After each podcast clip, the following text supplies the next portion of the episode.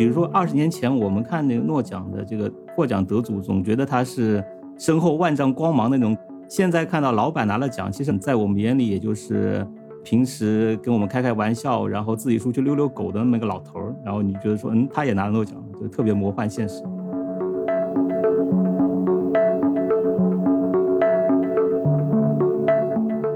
当时发现就有很多人在输血的过程中会获得肝炎的，说明在这个血液当中是有一些病原体。嗯，那到底这个病原体是什么？当时就有不同的理论。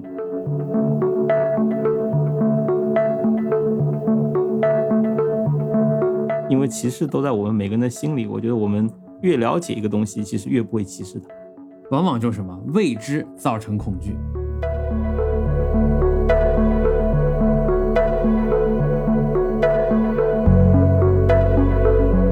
你取了这个“博”字，大家都认为是“博”是很广，你什么都应该知道。事实上，我觉得我们更应该叫专士，在某一个领域特别擅长。但是你只要稍微跳出这么一点点这个领域，刚那个大问题的问题是要问医生的问题，那我们就不知道了。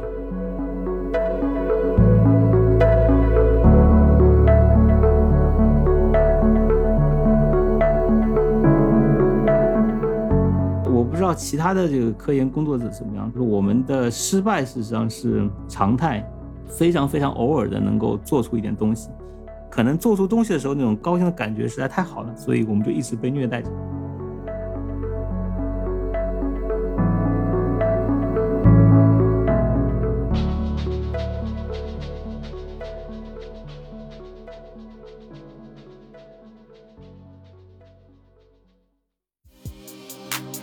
Good ladies and gentlemen, all the empty people，给你最真诚的理解，浪漫的问候。Let's say more love today。今天，让我们相互陪伴，全网善的信，让我们伸出快乐的双手，传递属于你的消息和声音。欢迎收听二零八二。二零八二的听众朋友，大家好，欢迎收听我们对话青年科学家的系列节目。本期节目的嘉宾是于英普博士，欢迎英普。大家好，主持人好，非常非常荣幸。哎，我们荣幸。今儿一起聊天的少不了我们的老朋友路人刘主任和大卫。我是小王，大家好，我是路人。大家好，我是大卫。大家好，我是刘主任。欢迎来到二零八二。于英普博士毕业于浙江大学，后来在纽约州立大学下周医学中心拿到博士学位。嗯，接着呢，进入洛克菲勒大学开始博士后的工作。刚进入洛克菲勒的时候，呃，云普博士从事的是丙型肝炎病毒的研究。由于某种原因，他的研究呢较早的转向了乙型肝炎，就是我们所说的乙肝。这某种原因是什么呢？简单说，就是于英普博士在洛克菲勒的导师 Charles Rice，凭借在丙肝病毒研究中的杰出贡献，与另外两位科学家共同获得了2020年诺贝尔生理医学奖。呃，今天我们就请于英普博士跟大家简要的追溯一下丙型肝炎的发现和治愈历程，同时，呃，也谈一谈他现在从事的乙肝病毒的研究。不过，哎，科学研究往后放放，咱们先跟英普串点闲话。就是诺奖公布当天，你们是怎么得知你们导师获奖的这个消息的？还有就是这事儿对于你们实验室这些个博士啊、博后啊，你们的学习和工作有没有什么具体的影响？呃，当时确实是挺惊喜的。一大早就是我实验室同事就给我打电话，一大早六点钟，我懵里懵懂起来都不知道怎么回事，然后他就说，呃，老板得奖。二零二零本来就是一个比较魔幻现实的年代，又得到老板拿诺奖这种消息，当时是一闷，其实也没有什么感觉，就觉得嗯，老板终于拿奖。大概过了半个小时，就看到老板给我们呃有一个分组，他给我们发了信息说让我们 don't get distracted，就是说大家不要分心。继续干你们的活儿，我说我天，老板实在是太酷了。我觉得很有意思的是，比如说二十年前我们看那个诺奖的这个获奖得主，总觉得他是脚踩五彩祥云，身后万丈光芒那种。现在看到老板拿了奖，其实在我们眼里也就是平时跟我们开开玩笑，然后自己出去溜溜狗的那么个老头儿。然后你觉得说，嗯，他也拿了诺奖，就特别魔幻现实。然后再想一想，觉得嗯，老板居然拿诺奖了，那我们是不是有点配不上这个实验室？反正就是说各种感觉都有。因为他诺奖的工作其实是九七年就完成了，跟我们现在不是特别有关系。拿诺奖是有个延迟，大家都来恭喜我们，那我们也不知道有什么好恭喜，是挺高兴，其实就是有点不好意思，因为是前人栽树，后人乘凉的那种感觉吧。妙就妙在他刚才说的那个，说终于拿诺奖了，你们这实际上是有一个 waiting list，是有有这么一个单子，对不对？好像就是说，大家觉得老板的工作其实是可以拿丙型肝炎了。我觉得你这个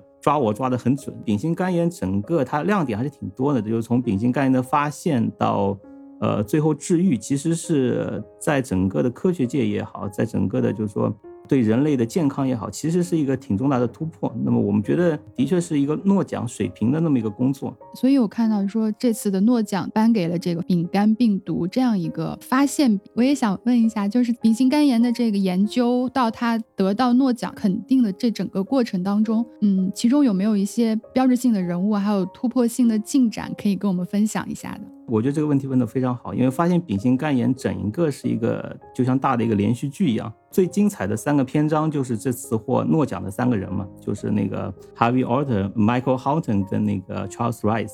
当时发现就有很多人在输血的过程中是会获得肝炎的，说明在这个血液当中是有一些病原体。嗯，那到底这个病原体是什么？当时就有不同的理论。当时知道就是说有两种肝炎，一种是粪口传播的，事实上就是甲肝；那么另一种乙型肝炎是通过血液传播的。那这个 Alton 他就发现，除了这两种病毒之外，还有第三种的病原物，他把它命名为非甲非乙的一种病原体。那么 Michael Houghton 就事实上是发现了它的序列。那我老板 Charles Rice 就发现了它单一撇端的序列，把这个序列拿到做成 RNA，然后打到黑猩猩的体内，它就可以产生病毒。所以他们三个人是最重要的三个人，获得了就是2020年的诺贝尔奖。就说他们这三个人，他形成了一个完整的一个证据链，能很好的说明这个科学的发现。没错，没错。呃，事实上，这三个工作总共花了有二十来年。从那个 Alter 是七五年就提出这个理论，说除了甲型跟乙型肝炎之外，还有一种肝炎。到最后，Charles Rice 发现它的三一撇端，然后把这个 RNA 打到这个黑猩猩，并产生了病毒，总共是二十二年。我数了一下，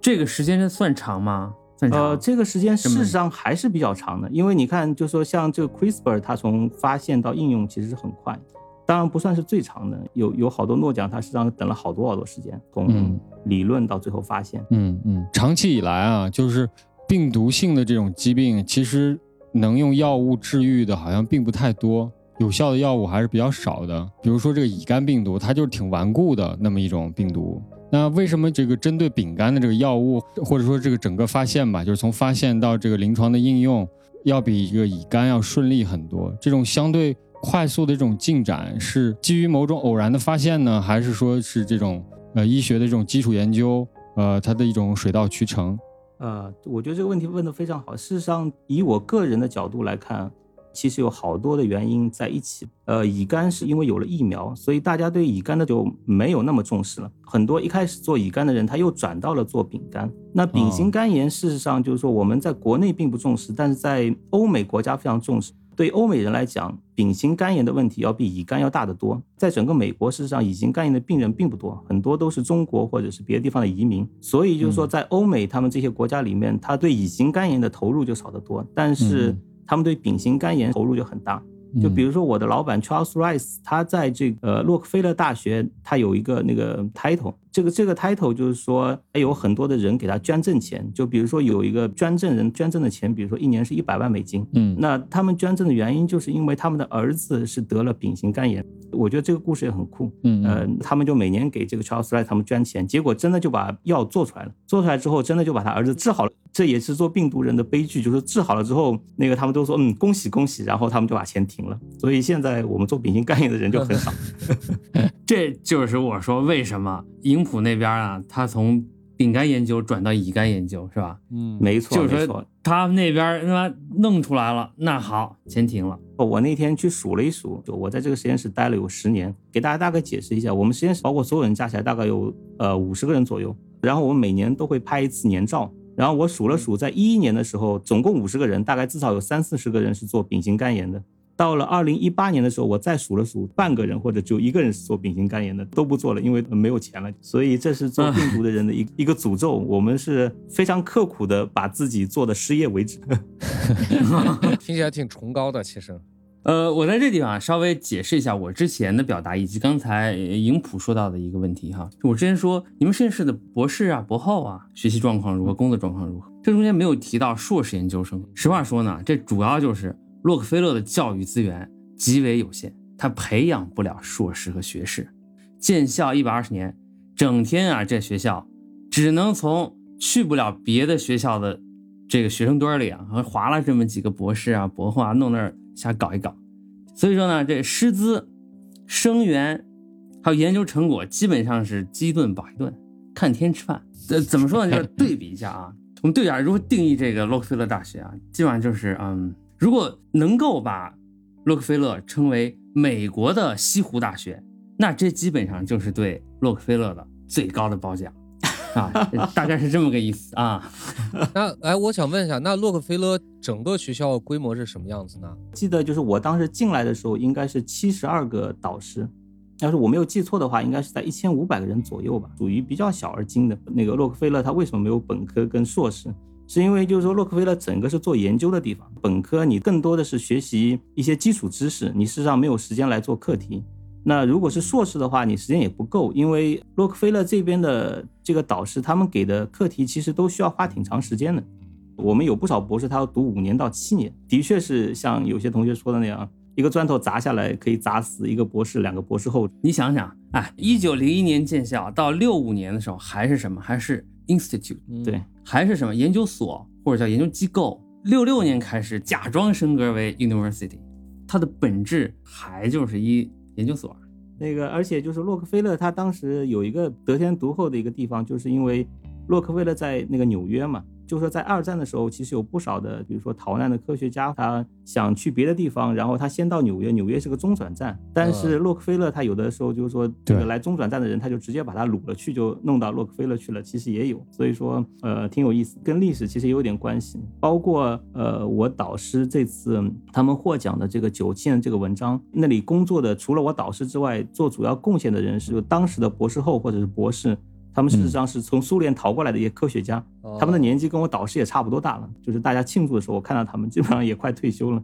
所以你就觉得很有意思。就是整个的历史跟科学事实上是都有相互的交叉呢。啊，还真的哈，当时做饼干研究那个时间点，还正好是冷战结束那段时间。没错没错，而且那个苏联那些科学家其实挺厉害的，他们能够就是在当时这样的条件下，能够把这些东西做出来。我现在回头去看他们的文章，觉得这些文章的确做的还挺酷的。嗯嗯。这次拿到诺奖的是丙肝嘛？你就是当时在研究丙肝的这个致病病因的时候，刚开始是叫它非甲非乙，不是 HAV，也不是 HBV，是不是说这个甲肝、乙肝、丙肝，还包括丁肝和戊肝呀？它这个命名是按照什么？是按照它的发现顺序命名的吗？对，它就是按照它发现的时间顺序的。甲肝是最早知道的，因为甲肝是通过食物粪口传播呢。乙肝大家是发现它是通过这个血液传播呢。后来发现除了甲肝跟乙肝之外，还有这个另一种就是丙肝。那么在丙肝之后，又发现了丁肝跟戊肝，这些都是在肝里面呃运行的病毒。对人最有伤害的其实是乙肝跟丙肝，因为乙肝跟丙肝它是可以造成慢性的。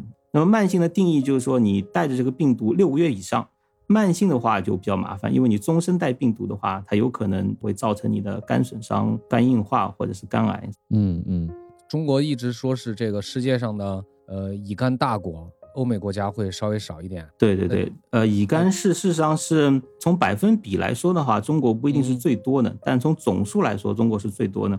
我看了一下那个参考资料，大概中国有的是说七千万，有的是说九千万的这个乙肝病毒携带者，在全世界来说的话，大概是一亿到两亿左右这个乙肝的病毒携带者。我也说一下，就是乙肝的携带者，他很多是只是携带病毒，但他事实上是没有发病，所以说他终身不发病。但是你如果是乙肝病毒携带者，那么肝硬化跟这个肝癌的几率要比非病毒的携带者要高很多。一些报道他是说你要高一百倍。这个病毒就比较麻烦，就是刚才这个于老师也提到了，其实丙肝病毒的发现是要晚于乙肝病毒的，但是它现在几乎是彻底的能够治愈了，这个却是比乙肝要早。这两种肝炎，它在这个防控和治疗这方面都有哪些相同和不同的地方呢？我这个问题的确是才回答了一半，就是说为什么丙肝药物这么有用？对生物界的呃遗传物质的话。有两种，一种是 DNA 就是双螺旋结构，一种是 RNA。丙肝它实际上是 RNA 病毒。我记得王乔博士第一期也讲过，就 RNA 它是一种比较脆弱的分子，它在体内比较容易被降解。当你发现了一种特别高效的可以抑制丙肝病毒复制的这么一个抗病毒的物质的话，在这个时候就是说丙肝病毒的复制卡住了，丙肝病毒自己就慢慢的就在体内消失。但是乙肝病毒就没有那么容易，因为乙肝病毒它是双螺旋 DNA，跟人的基因组比较像。就是我们现在事实上看乙肝病毒的药也挺多的，也挺好的，但是一直很难根除，就是因为把它的复制即使是阻断了，它还是杀不干净。这个乙肝病毒跟人的基因组会更像一点，那艾滋病就更像了。在我看来，就是说丙肝病毒、乙肝病毒、艾滋病，就是一个比一个难。哦，就是它乙肝这个病毒啊，它跟这个肝细胞它结合的很紧密，在想消灭它的时候，就是正常的肝细胞也会受到影响，是不是这样？怎么说呢？就是说病毒它的复制，它的那个遗传物质特别稳定哦。现在是有两大问题，第一大问题就是说它这个遗传物质稳定，就你即使把把它的复制给抑制住了，你事实上还是不能把这个病毒全部杀死。第二大问题就是说，就像您说那样，在肝里到底哪些是有这个病毒，哪些肝细胞是没有这个病毒？当这个病毒变成慢性的时候，其实就是说这个免疫系统就很难发现了，它的潜伏期很长，它在那个人的机体里面，它可以潜伏，比如说一辈子，它都不发病。但是你你就很难把它清除。乙肝病毒也好，丙肝病毒也好，得肝癌并不是因为病毒本身造成的肝癌，就是我们现在科学界内大致的认为，就丙肝病毒跟乙肝病毒它造成肝癌或者是肝硬化的原因，就是因为我们免疫系统不停的想杀死这个病毒，所以说我们的这个身体这个免疫系统就一直在发炎。那就是说发炎，比如说二十年了，那当然最后就造成肝硬化或者是肝癌。哦，大致情况是这个样子。我姥姥。也是多年就是肝硬化腹水，有有有查过病原物吗？或者说这个我不知道，但是是多年的肝硬化的这个病史，最后应该就是转为肝癌。对，在统计学上来说，如果这个乙肝的就是慢性的病毒携带者，那么有百分之二十五的几率是肝硬化或者肝癌，其实还是挺高的，很高。但是好消息是因为有了疫苗之后，就是我们的下一代事实上得乙肝的那个概率其实已经很小。比如说我们九十年代的或者是呃零零届的那，他们其实乙肝病毒的携带者就很少。嗯，呃，话又说回来，在中国还有几千万人像我们这一代的人是。有很多的这个呃乙肝病毒携带者，那他们也很重要。这个其实也是我从丙肝转到乙肝的一个重大的原因。我当时在二零一六年的时候回国一趟，也想看看国内的工作，然后我就在想，就是说如果我要回国的话，那么我到底。呃，要做一个什么课题？就正好回来之后，呃，我们实验室也有一些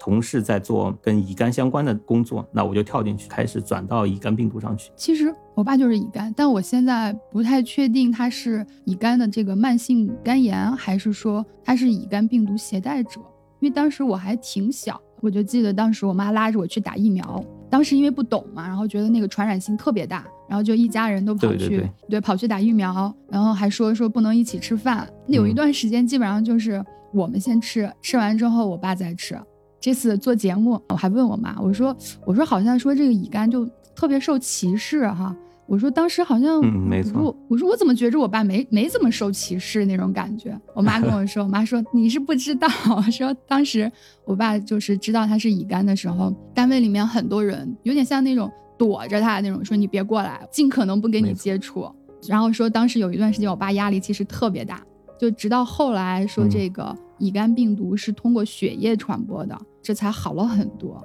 因为我记得有一段时间，对于艾滋病人的那个歧视也是非常大的，就大家都很害怕接触这些人。后来好像是有一段时间的这种宣传之后，大家才知道说对。我是怎么样可以保护自己，然后怎么样不被感染？在乙肝的这个宣传方面，好像大家还是挺不了解，就是它只是通过血液传染，对吗？从那个学术上来说的话，它一共是三种途径嘛，一种是血液传播，一种是性传播，还有一种是母婴传播。得乙肝的很多人是因为呃父母有乙肝，然后就传给我们。如果是成人从血液里传播的话，大概只有百分之五到百分之十的可能性是会最后造成慢性乙肝。但是对小孩子来说的话，如果是你从父母那里传过来的乙肝，因为小孩子一开始的免疫系统并不完善，所以他们就有很高的几率就会变成慢性乙肝。你这么说倒是让我也想起了我小时候，我觉得我们那个时候其实根本就分不清楚什么是甲肝，什么是乙肝。八几年的时候，在上海有一次甲肝的大爆发嘛，我经常性在外面乱吃东西的话，我妈也把我拉去打乙肝。这个乙肝跟乱吃东西其实没什么关系。嗯事实上，一个慢性的乙肝病人，你要从他那里把乙肝传到你身上，其实这种概率是非常非常低的。这里有好几种考量。第一，就是说对成年人来说的话，你即使没有打过疫苗，就是你是一个正常的成年人，呃，你因为输血得了乙肝，也只有百分之十的可能性会造成慢性乙肝，这是第一。然后第二的话呢，就是说，因为我们其实绝大部分都打过乙肝疫苗了，即使有病毒进来，因为我有疫苗，我事实上是可以抵挡这个乙肝病毒的。第三的话，就是说乙肝病毒通过什么握手啊的传播，这种概率是非常非常低的。所以说，对乙肝病毒携带者，其实根本就不用歧视，也不用害怕，就正常握手、正常吃饭是绝对没有问题。挺有意思，就是我小王知道我们是在这个纽约生活嘛，经常性会到 Chinatown 或者到纽约的弗拉逊去这个波一顿或者去剪头发，然后给我剪头发的那个师傅就说，嗯，我知道一个这个乙肝的病人，然后他每次居然敢到我们这里来剪头发，就只能跟他说，我说乙肝其实是不会传染的，但他一点都不相信我，他就觉得说，嗯，你是谁？然后我就跟他解释，我说我是一个 来自一个就是专门做肝炎病毒的实验室，那时候我导师还没有拿诺贝尔奖，然后我就说我导师是谁谁谁。然后我导师是这个美国院士，已经拿过拉斯卡奖了，对方根本就不理我。然后我就一直跟他解释，直到最后我说我说我是博士，然后他就非常相信我，他觉得嗯你是博士那就没问题。有时候大家很好玩，就是你你必须要解释到一个点，然后他们才会相信你，因为歧视都在我们每个人的心里。我觉得我们越了解一个东西，其实越不会歧视它。往往就是什么未知造成恐惧。没错，其实这次新冠也一样，就是一开始我们不知道的时候特别恐慌，但是现在我们知道了，也就没有那么害怕了。对我还有一个关于这个乙肝这个问题，就是中国有挺多这个乙肝病毒的携带者，还有您刚才说这个发病的人，就是说形成了慢性乙肝的这这些人，就他们之间的区别是说他们这个体内病毒这个量不一样吗？还是说有没有什么一些界定的标准？呃，这个问题问的挺好的，因为就是说中国有七千到九千万，据统计的话，大概病毒的携带者，这携带者当中，大部分人事实上是不会发病的，他们就跟正常人一样，就是说，嗯，终身不发病。他们当中只有少部分的人，具体的机制事实上还不是特别清楚。比如说，经过了一个潜伏期之后，他们的那个肝的指数就会有变化，比如说就会有肝损伤。就是当你有了肝损伤的时候，这就是肝炎嘛。就是我们、哦我们通常说的黄疸也好，这种都是一些症状。就当你的这个血液里的指数不正常了，那么这个时候就是肝炎。所以说，很多病毒的携带者，事实上他们没有治疗，他们终身不用治疗，他们只是需要定期去检查。当你发现，比如说这个肝指标不正常了，那你就开始吃药物。如果对乙肝现状来说的话，乙肝虽然有疫苗，但是它没有一个特别好的特效药，不像那个嗯丙肝一样，它有一个特效药。现在药物它只能把你病毒的这个低度降下来，但是降下来之后，它并不能把你治愈。我觉得包括王小博士也好，包括我也好，呃，现在很多的做丙肝的人，现在事实上是转到做乙肝这个领域。那么就是我们现在是有很多的方法可以去试，就是说到底能不能做出特效药。呃，因为我们知道这个病毒它的复制过程有很多步，我们有不同组的人从不同的方向去攻克这个乙肝病毒，就是说把病毒的不同的复制过程给阻断掉，最后是不是能够达到一个治愈？现在好消息是，无数的人转到这个领域里来，包括我们实验室。将来这就会变成无数人的坏消息。也也 也没错。其实我们是笑着死的，就是说这个治愈了，大家都很高兴。笑着哭啊，这个对，在这儿我还是想问一个简单粗暴的问题啊，呃，如果我们就是笼统的、线性的去看待这个目前这个乙肝的研究，如果说咱们最终达到啊，之前第一集王乔博士说的对乙肝的功能性治愈。啊、如果这是一个终点，就像好比说是一场马拉松的终点啊，就是在现在二零二零年这个当下，嗯，你们这个学界啊，对乙肝的研究大概跑到哪个阶段？比如说是跑到这一半了，还是说是三分之一？能不能有这么一个呃笼统的说法？量化的说法，对科学界来说的话，它有时候就是一个突破，就是说这个突破你永远不知道它什么时候会来的。可以拿丙型肝炎做例子，就是说肝炎病毒它有个很大的问题，就是说研究一个病毒有很多工具，有些工具是模型动物，比如说这个乙型肝炎或者丙型肝炎，你是可以把病毒拿来打到黑猩猩里面去。但是黑猩猩非常的贵重，而且就是说黑猩猩其实挺难工作的。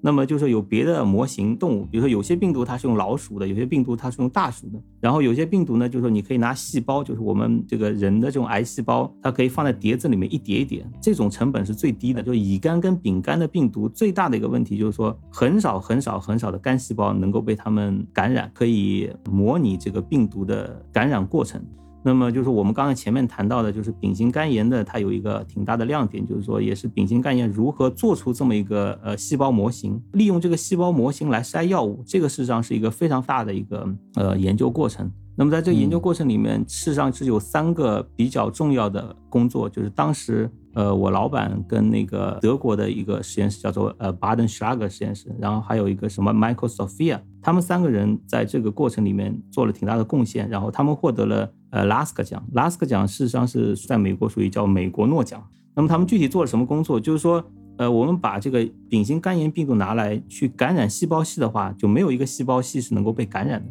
这个是研究肝炎病毒最大的一个问题。那么巴登徐拉克他就通过不同的基因手段，就做了一个复制子，然后这个东西它能够基本模拟这个丙肝病毒。呃，我老板就 Charles Rice，就是把这个细胞系的这个系统优化，就是它的效率可以提高很多倍。然后最后一个就是 Michael Sophia，他当时是一个科学家，但是他是属于一个公司的。Michael Sophia 就是拿了我老板他们做好这个细胞系，用不同的这个化合物去试，到底有什么东西可以阻断这个丙型肝炎的复制。前面有很多很多人做了很多很多的工作，但是就是他们已经基本上快把这个课题做不下去了。然后 Michael Sophia 进去之后，他就把这个化合物稍微改了一改，然后发现这种化合物对丙型肝炎的这个抑制作用就非常非常的大。最后他就把这个药做出来。这个药的就最早的名字叫做呃 Sofosbuvir，因为它当中的名字就有 Michael Sophia 的这个名字。哦，如果有个药物是拿自己命名的话，就非常非常酷了。丙型肝炎可以多说几句的，就是说丙型肝炎它在当时也是一个非常成功的一个商业的故事。当时这个 Michael Sophia 在的一个公司是一个很小的公司，叫做 Pharmaset。当时就说这个药物已经是二期，看上去特别好，然后就有很多的公司来要把它这个公司吃进去。那其中一个公司就是 Gilead 的公司，就是我们现在所称的这个吉利德公司。这个公司当时的总的那个产值也只有一百七十亿美金，但是他去收购这个 Pharmaset 这个公司的时候，当时是花了一百一十亿美金，基本上是。蛇吞象的感觉，就是说把自己所有的身家性命全部投进去，把这个公司买进来，然后把这个药做出来。当时这个药做出来，在美国卖一千块钱一颗嘛，整个疗程下来是八万四千美金，就是一个病人。但是这个药因为疗效特别好，它的药到一代到最后那一代疗效可以达到百分之九十九，是非常成功的一个商业。它最后给吉利德公司带来了，我要是没有记错的话，是一百个 billion，也就是一千亿美金的这个带来了这样的利润。我觉得这次诺贝尔奖颁给我老板，跟这个丙型肝炎它的这个药物的成功也是分不开的。病毒实际上是一九八九年才正式发现的，现在是二零二零年，用了差不多三十年的时间做出这么好的药来，在整个的生物界或者在病毒界，其实还是一个比较稀少的一个例子。那么乙型肝炎其实也是一个同样的问题，丙型肝炎跟乙型肝炎都一样，就是说世上是没有一个特别好的动物模型可以来做这个病毒。呃，我的一个课题也差不多，就是说拿丙肝的这个思路来做乙肝，就是是不是也能够找出一个可以呃模拟这个病毒的这个过程的一个系统。那么我们如果拿着这个系统可以筛药或者做各种不同的基础生物的这些东西的话，这样子是最好。对，这个实际上就是说什么是在寻找一个体外的，或者说是相对来说经济成本较小的筛选药物的一个。系统没错，做我们做科学的人来说，一开始是并不是特别考虑就是经济的，就是我们先把东西做出来，做出来之后，然后再优化，再把价格降下来，然后就是说把价格降下来之后，就可以拿来筛药，就是说应用方面的东西。你首先得有，有了之后呢，自然会有其他的资本也好，技术也好介入这个事情。没错，没错。我有一个特别异想天开的想法，我知道说这个。疫苗它其实就是弱化的一种病毒，然后打到我们体内，相当于发了一个通缉令吧。看到这个病毒，你就去去杀它，慢慢就会产生一个叫抗体的。之前这个川普不是感染了新冠嘛？他打的就是一种新冠的抗体去去治疗的。那乙肝能不能也同样的有这样的操作，就是把这种抗体用来治疗患者的这个有没有这种操作？呃，我觉得事实上你很有做科学的天分啊。第一期的那个嘉宾王巧博士做的就是这个工作，这个是我们当时在美国一起做了这个东西。他找了很多人的志愿者，那我其实也是当中的一个，当时亲自过来跟我讲了，抽了我的血，然后在这个血里面找抗体。呃，当然我我我没有被选上，就我的抗体还不够好。对。但是就是说乙肝病毒它也很麻烦，就是说当时做的抗体看，就是它这个病毒还会变异嘛。我记得第一开始讲的是这个呃羚羊与这个豹子的关系，就是说当时他还只做了一个豹子，似乎这个羊还是可以逃来逃去的。嗯，现在我就不知道他到底做了几个豹子，是不是就直接可以把这个羊给给给给逮住了？那个，呃我们在期待他的好消息。当然，他最近应该要发的文章是他们做新冠抗体的，嗯，但是他后面显然他会投入相当的精力在乙肝病毒的研究上。对，我觉得这个事实上是很睿智的，因为就是说，如果我们把这个新冠病毒比作的那个霸道病毒的话，那么这个乙肝病毒事实上是这个温柔一刀。因为新冠病毒虽然说来势汹汹，但是你如果看致死率的话，新冠病毒到现在为止，即使是这么厉害的一年，全球的这个病例大概是一百万到一百二十万的这个呃致死的病人。但是你如果看这个乙肝病毒的话，它每年也有将近一百万的人是因为乙肝病毒而死的。所以说，乙肝病毒它只是发病，它没有那么厉害，但是它事实上它是一个日积月累的过程。就是说，你如果把十年积累起来的话，乙肝病毒要比新冠病毒致死的人更多。你看，我们今天本来说肝炎，发现新冠这个话题根本绕不过去。我就想起一个事儿，嗯就是前两天我在网上搜啊，我特别偶然的嗯搜到了一个小文章，就是我觉得特别值得在节目里面由你本人再跟大家说一下。就是上半年的时候，你写了一个特别嗯小短的那个小建议，关于降低核酸检测假阴性的建议，你记得这事儿吗？我的天哪，果然是这个呃，在互联网上凡走过必留下痕迹啊。哎，这 反正我们当时听新闻，就是很多人都是检测一次是阴性，检检测好几次是阴性，然后忽忽然换哎阴转阳了，那么很可能就是他在检测的过程中发生问题了，检测的不准。当时我们都在国外嘛，看到国内就是假阴性非常着急嘛，就大家都想见测献祭的。我也心急火燎的就发了当时那篇东西。我们是一线做实验的人，当时对假阴性其实是非常有兴趣，就是到底为什么有假阴性？根据我当时在呃我实验室的这个经验来说，我觉得当时的假阴性很有可能是提样不够精确啊，或者是说这个样品里的这个孔丘，就是我们说的就是中文叫对照组，呃，我看到就是国内的报道说有特别特别多的假阴性，我就提出就是说有很多的对照，你们可以做做看啊，就是一些特别特别具体的东西。那想的时候可以想得很深，但是现在已经过了几个月，你再来问我，突然之间问我，我自己都不记得我当时胡说八道了一些什么东西。我来简单复述一下，因为你看，因为我看了以后觉得，哎，特别有道理。作为一个吃瓜群众，其实你当时就说两点，第一个就是嗯检测假阴性的时候，一定要有刚才我们说有参照物，就放一个放一个阳性对照在那。那如果检测过程中你把那个阳性对照都转假阴性了，那说明这次这个肯定是有问题的，是吧？我是这样理解的。第二个就是没错没错，有阳性对照的时候，测试人员一定要和后方试剂盒的开发人员有沟通，因为做试剂盒的这个人，他各种情况都遇到过。呃，想你你这么一提醒，我终于想起来了。当时的情况是这样的，就是我们只知道假阴性很多。我当时预设的一个情况是，当时医院里是非常乱的，就是很多的这个检测人员，就试剂盒上怎么写，他们就怎么检测。我们知道，就是有很多很多的假阴性的情况，是是因为我们没有加对照组啊，对试剂盒不熟悉啊。事实上，他们在研发试剂盒的时候，他们事实上做了很多的优化工作，该如何检测试剂到底有没有用啊，这些东西，他们事实上是很有很有经验的。所以说我当时脑子一热，就把所有的东西都做成了一个 PowerPoint，然后就到处托我的同学转发。当然，后来我也收到一些就是反馈说，哦，有些医生看了觉得有用，最后也不知道他们到底是觉得是客气的有用呢，还是真的有用。反正我觉得至少在当时，我把我能做的事情都做了，那自己心里也稍微舒服一点。这就是担当，嗯是吧？至少努力了，这个心里不会有任何的愧疚。呃，您这边现在研究乙肝嘛？今年这乙肝也特别受新冠的影响。世卫组织以前啊，好像是一六年，他们曾经提出一个宏大的目标，说是在二零三零年左右消灭病毒性肝炎。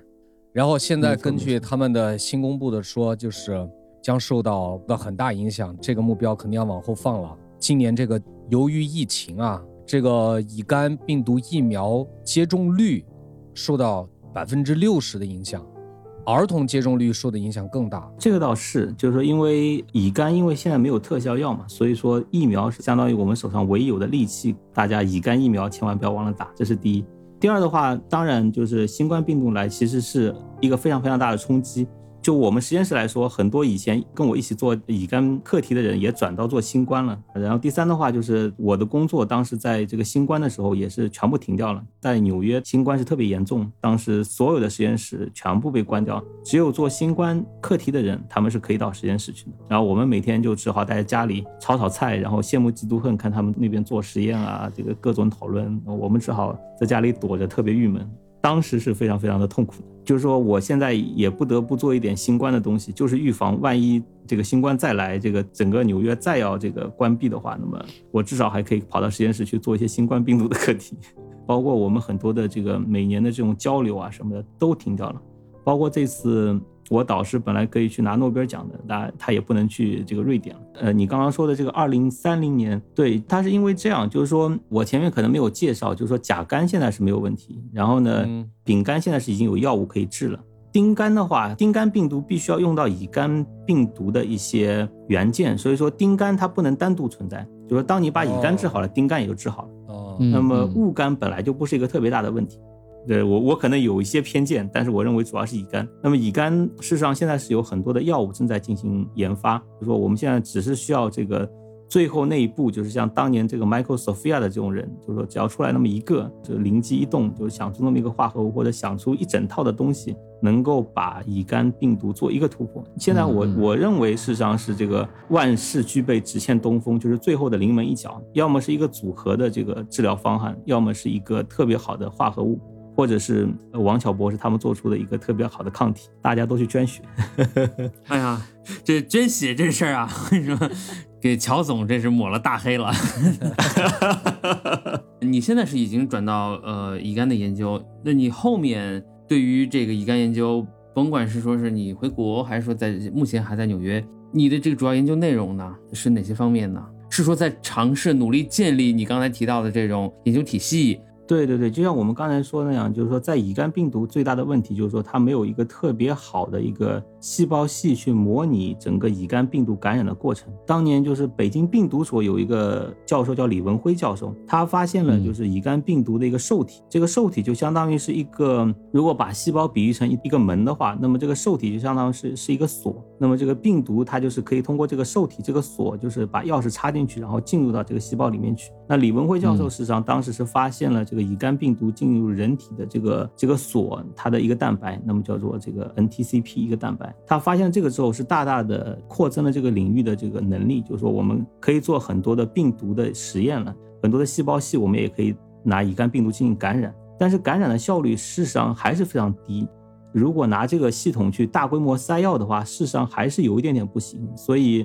我当时转到这个乙肝领域的时候，我们就是想做出这么一个系统来，它可以模拟这个乙肝病毒的复制，或者做一些基础的研究也好。呃，我做了好几年，就一直在做这个事情，现在还差临门一脚。我感觉这听着有点激动人心，我真希望临门那一脚能够踢出去。嗯，国内的这个乙肝研究的这个状况是怎么样的呢？呃，国内乙乙乙肝病毒研究非常好，他他们研究的方面也是跟你切近呢。呃，有相似的地方，还是更多的是一个互补。做科学的人，基本上每个人都会有一自己的点子，就是像我就会比较更关注于呃复制一点。病毒它身上有不同的特性，那么就说不同的人他对不同的特性会特别感兴趣，但是大家用的方法其实都是比较接近的。做生物学来讲，就是我们其实是在不同的角度对病毒进行模拟，或者是把病毒的某一块去掉，或者是把细胞的某一块去掉，看看是不是对病毒能够产生影响。事实上，我们就是不停的在做这个实验，绝望的对病毒进行模拟，也希望这个找到它的一个薄弱的环节吧。就是那个当时那个希腊的这个这个战神，他那个脚踝上面一箭射过去就可以把它射坏，那么就是怀就是导致这个神奇的药物，找到他的死穴。说的说的每个人 听起来是好惨，但是对病人来说是好消息。我不知道其他的这个科研工作者怎么样，就是我们的失败事实上是常态，非常非常偶尔的能够做出一点东西。可能做出东西的时候，那种高兴的感觉实在太好了，所以我们就一直被虐待着。对我现在还能够记得我当时做博士的时候的一张胶图，那是我第一个得到的一个比较好的结果。当时看到那张胶图的时候，那高兴的样子，就是你即使是发文章也好，你即使是找教职工作也好，这种高兴跟当你能够做出自己想要的结果的时候，这种高兴特别难以取代。我觉得。你当时的那个发现，基本上按我的理解，就是说是对你以后科研生涯的开启，它是有许诺在里面。好像还差那么一点点，就是说你当时只是说你在想这个结果，你拿到了你就特别高兴，就当时那一下其实不会想那么多。比如说我我打一个并不恰当的比方，就是当你想做一道菜，你把这道菜真的做出来了，做的特别好，你也没有想到说你要以后要靠这个做厨师也好，你要怎么样也好，只是说你觉得这道菜你做成了，你就特别高兴，是一种成就感。我觉得这个就是很单纯的一种快乐。咱们从这个诺奖得主的这个实验室出来溜了这么大一圈儿，再回到咱们诺奖实验室来聊一聊，就是说关于这个科研工作的本身和科学的这个发展，呃，您现在有没有哪些特殊的这个发现和一些思考？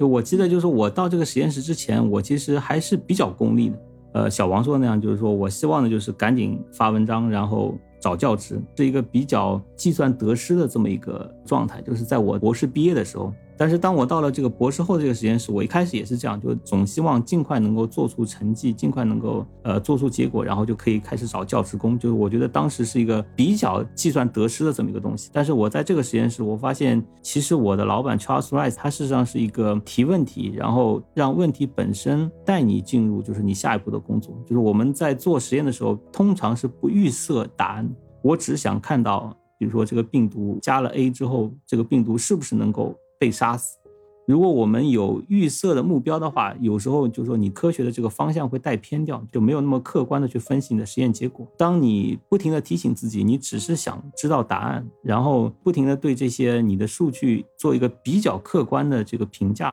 这个是我在这个 Charles Rice 这个实验室的最大收获，就是说你花百分之百的力气去做你的科研，但是你需要一颗平常心来对你的结果进行分析。很有可能就是，比如你做了一年的实验，最后得到的是一个阴性的结果，你必须毫不犹豫地得出你的方向错了，在这个基础上，你还可以有新的呃设想，你还有新的问题可以提出来，但是你要必须非常公正、非常残忍地说出，比如说你五年的工作全部付之东流，这种情况其实也有。我觉得我在这个诺奖的实验室，这是我一个最大的收获。嗯，这很不容易，这个我觉得非常难。这个需要内心特别的强大和坚定了。对你当时处于那样一种嗯所谓的功利心态的时候，有没有过对后面？你的这种收获的设想，嗯，在我在做这个博士的时候的，在最后一年，我有一个比较重大的发现，就当时我都已经想好说该发什么文章，什么都想好。我发现一个非常重要的因子，当时我觉得肯定是可以投最好的杂志。当我的那个测序的结果回来的时候，不是我想的那样，我当时是非常非常非常沮丧，并且你根本不想去面对，就是你的假设全部是错误的。当你有一个平常心的时候，你会比较好的接受失败吧。当你有一个好的心态去接受失败的时候，可能你会比较成功。再过五年之后，呃，你再问我，可能又会变了。至少现在这是我的理解。到时候你会变得更加功利，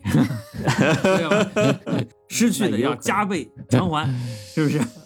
五年之后，这个头发都是光的了，谁谁也不知道。这种所谓的平常心态啊，说起来容易，真正要你要自己想有这样的心态，那这非得经历过巨大挫折，否则很难。我还有一个我觉得比较正式的问题，你之前说的啊，你们做基础研究，最后到药物的一二三期的临床试验，在最后获批上市，呃，这是个很长的链条，对整个这个从基础研究到最后转化为可用的、可应用的成果，你有什么样的感受呢？呃，从基础到最后的应用，每个人事实上都只能是各司其职，只能做一小块。像我的老板 Charles Rice，他们基本上只是被好奇所驱动，就他们是做一个非常非常基础的东西，他只是对病毒的特性感兴趣。这些基础研究到底能不能转化成最后的应用，他们其实没有那么关心。包括在乙肝的这些研究也好，在丙肝的研究也好，基础是需要跟应用进行合作的。这样子的话，我觉得可以更好进行互补。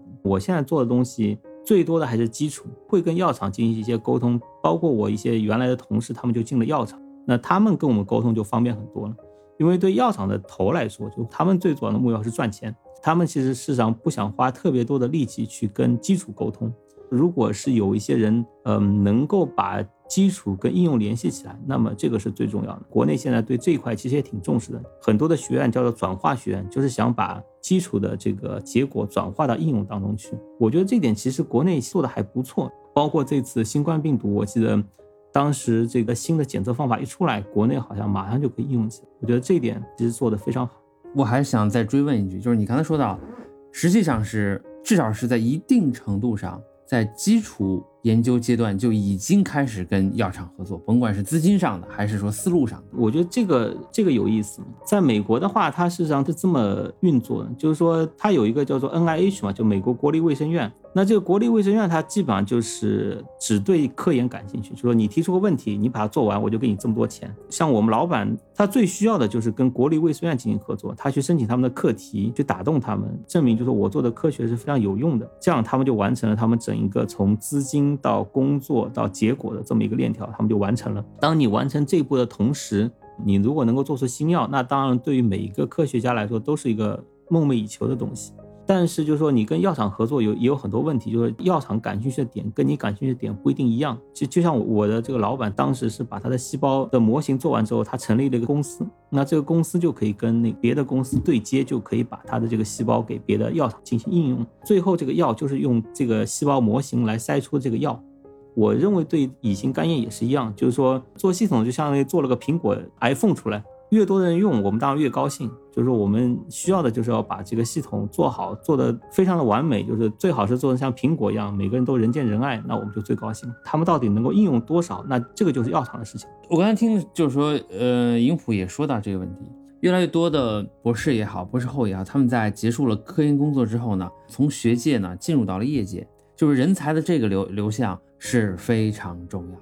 呃，一个基础的人转到这个工业界去的话，他就特别了解做基础的人他想的是什么，他们跟我们打交道就非常容易。包括这次特朗普他拿的这个抗体，似乎也是我们实验室出去的一个呃博士后做出来的。这就是说，从研究到生产，整个产业链，嗯，在不断的优化。对，我听过不少药厂的讲座，我觉得他们很多的科研工作做得非常好，并且他们也做很多很基础的科研，在基础的科研上，然后他们再进行他们感兴趣的这个药物研发。我觉得这个事实上是非常非常重要的。我觉得能够把自己的科研转化出去，这当然是最梦寐以求的事情。那个洛克菲勒的讲台上就是 For the humanity，就是科研都是为人类本身做贡献的。我觉得，呃，影普说的这个是这样，RU 的那个讲台上是这么印的。洛克菲勒的校训是什么呢？Science for the benefit of humanity。中文意思呢是科学造福人类，呃，换句话说是以科学增进人类福祉。没错，我觉得你解释比我完整。能不能真的实现？嗯，这不好说。先把话说在这儿。没错，好歹我们是向这个目标前进。听你这意思是你得回到中国继续你的科研生涯嘛，是吧？在这边博后结束之后，是在一五年的时候，我当然是这么想，所以我就转到了乙肝这个领域，就是为了回国做准备。当时就是说决定回国，或者你现在依然是有这样一个想法，你是怎么考虑这事儿的？你或者说你对回国之后的这个科研工作，你有怎么样的一种期望？跟每个人的家庭环境都有关系。就我们这一代还都是独生子嘛，就是家里也就只有我一个小孩，这个方面稍微有一点点关系。我觉得我如果留在国外的话，我事实上跟我就原来的实验室可能会有一个竞争关系吧。从我们实验室出去的能够做乙肝的人已经很多了，我更希望是回国做，因为国内的乙肝病人也多。那么就像刚刚那个大卫说的这个。乙肝跟糖尿病的关系，我我根本就不知道，因为在这边我是不接触病人的，只有接触了病人，你才知道，就是说最需要的是什么东西。看到有病人，你就想解决一些科研问题，这个是一个很大的这个原因。对，你看，营普这个广告就打得好啊！一听啊，这大家就觉得